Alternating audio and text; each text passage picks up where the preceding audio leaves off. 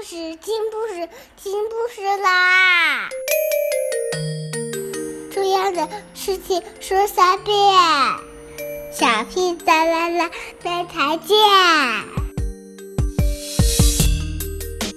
快来听故事吧！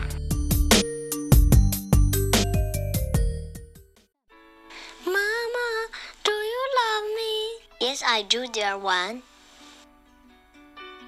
How much? I love you more than the raven loves his treasures. More than the dog loves his tail.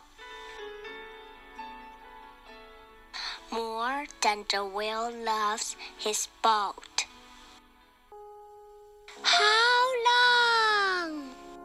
I love you until the vehicle drives into the darkness, Do the stars turn to fish in the sky, and the puffin howls at the moon.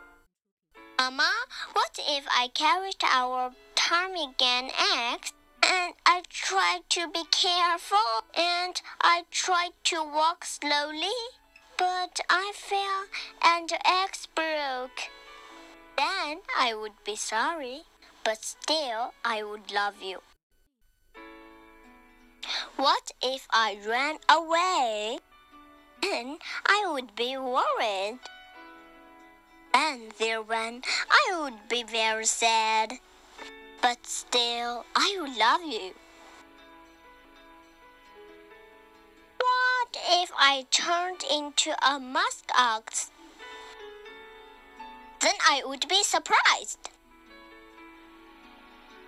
If I turn into the walrus?